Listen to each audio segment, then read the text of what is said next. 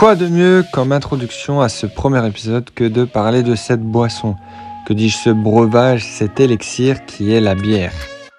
Quelle est-elle? Quelle est son histoire? Comment est-ce qu'elle est fabriquée? Quels sont ses ingrédients? Et surtout comment est-ce qu'on la déguste?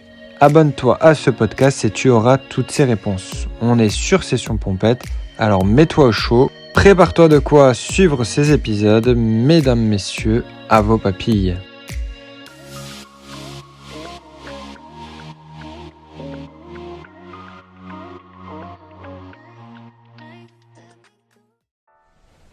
Ah, la bière, quelle boisson rafraîchissante.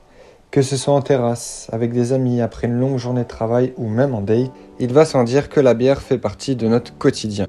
Et pour cause, elle est dans les 10 boissons les plus consommées sur Terre et c'est sans surprise qu'on lui donne ce surnom de boisson du peuple. Mais alors, d'où est-ce qu'elle vient et comment est-ce qu'elle a évolué? Entre boisson divine des dieux anciens, bière d'abbaye gardée secrète par les moines, à ce qu'on connaît aujourd'hui avec l'essor des microbrasseries, il faut se le dire, la bière a un gros passé riche en histoire. Et pour connaître sa véritable origine, il faut faire un grand bond dans le passé. Bien qu'on a tendance à associer la bière au peuple allemand, belge ou même français, la bière nous vient du peuple sumérien en ancienne Mésopotamie. Les premiers écrits faisant mention de cette boisson remontent à moins 4000 avant Jésus-Christ, même si certains historiens tendent à penser qu'elle remonte bien avant moins 8000. À cette époque, les Sumériens avaient pour l'habitude de tremper leur pain dans de l'eau pour le ramollir, et la légende voudrait qu'un beau jour, une personne aurait laissé de côté son repas. Par l'effet du temps et la magie des levures, le pain trempé dans de l'eau aurait donné le premier ancêtre de la bière. Alors vous imaginez bien qu'à cette époque on l'appelait pas bière mais on l'appelait sicarou. Et sa recette, bah elle était un peu simple parce qu'on la résumait comme du pain liquide.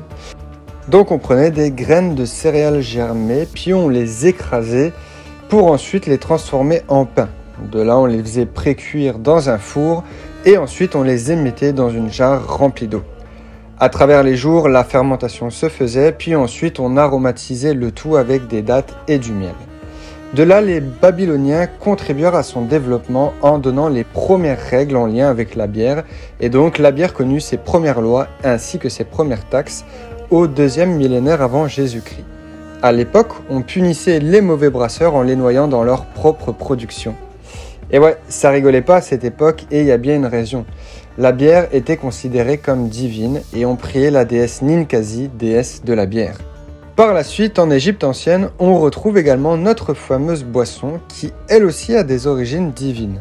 Alors la légende en Égypte voudrait que Osiris aurait oublié au soleil une décoction d'orge mélangée à de l'eau sacrée du Nil qui donnerait ce qu'on appelait le vin d'orge, qui est considéré comme l'un des plus vieux alcools consommés qui ait existé. Donc on l'aromatisait de gingembre, de safran et d'autres épices et on lui donnait ce nom de égette ou zitoum en grec qui voulait dire vin d'orge. Donc elle été considérée comme source de vitamines et avait beaucoup de propriétés pharmaceutiques. On retrouve des écrits médicinaux comme le Papyrus d'Ebers, qui est un traité de médecine qui date du deuxième millénaire avant Jésus-Christ, où la bière était mentionnée dans des centaines de remèdes.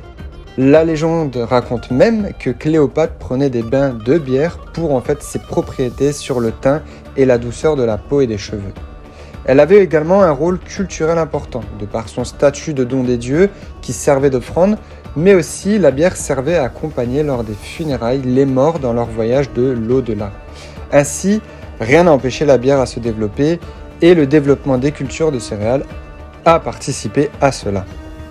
Ainsi, la bière arriva aux portes de l'Europe avec notamment l'Empire romain et grec, même si elle n'était pas très bien considérée, on la présentait comme la boisson du pauvre ou la boisson des esclaves. A contrario, le vin, lui, était quasi divin. Ça n'a pas empêché les peuples ibériques, gaulois et celtes de l'adopter et de la consommer en grande quantité. La raison, c'était lié au climat. Le climat permettait une meilleure culture des céréales que des vignes de vin.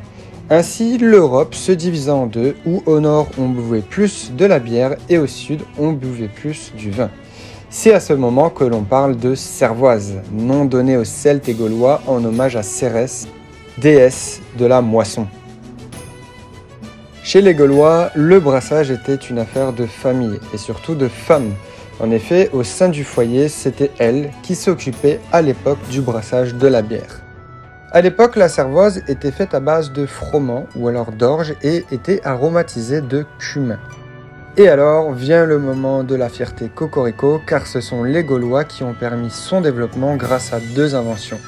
Le foudre ou fût qui permettait la fermentation et le tonneau qui permettait le stockage et le transport.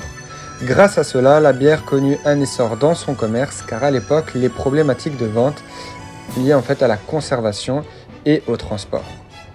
On avance ensuite plus loin dans le temps et on se retrouve dans la période médiévale où la bière suscita la curiosité des moines qui pourtant la considéraient comme boisson du diable, à contrario du vin qui lui représentait le sang du Christ.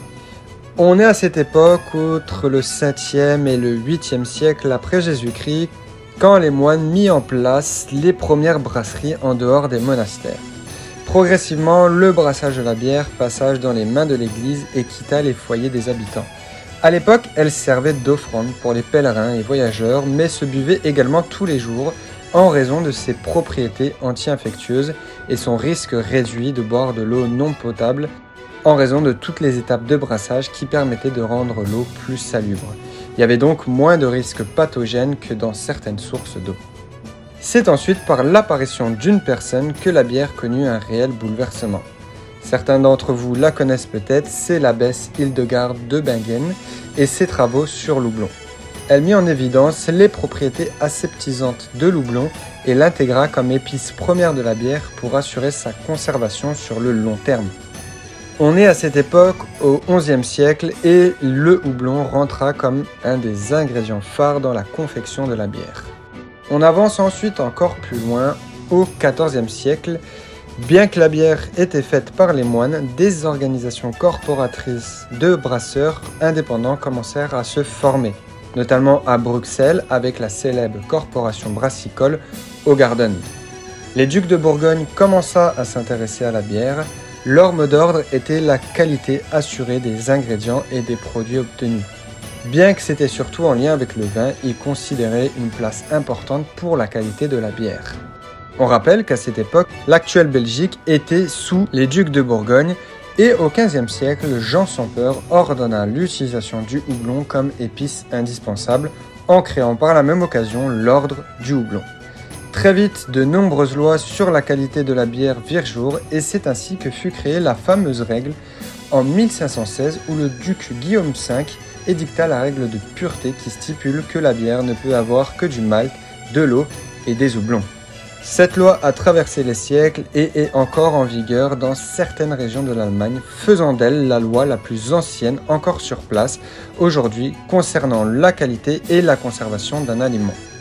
La cervoise fut ensuite remplacée par le mot bière qui vient de beza en germanique signifiant effervescence. Les brasseries commencèrent à se développer et chaque région ville d'Europe créa petit à petit leur propre style de bière, naissant ainsi différentes familles. On est au 19e siècle avec l'essor des machines à vapeur pour le transport, l'apparition de la frigération pour la conservation. La révolution industrielle permet à la bière de commencer son essor de mondialisation progressive. Pourtant, il nous manque encore quelque chose à comprendre, et ça, c'est le processus de fermentation.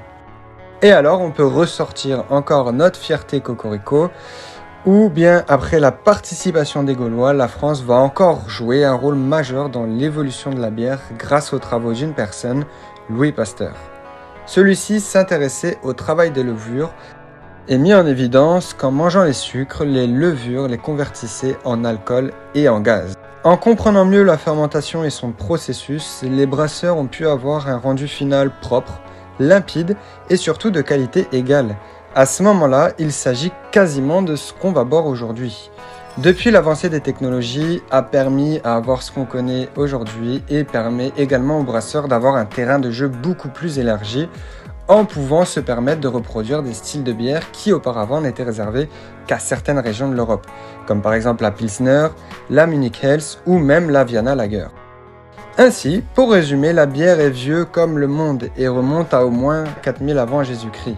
Alors si t'as encore de quoi boire, prends une pause, bois une gorgée et imagine tout le trajet historique qu'on vient d'aborder, que cette boisson a traversé pour se retrouver à ce que tu bois aujourd'hui.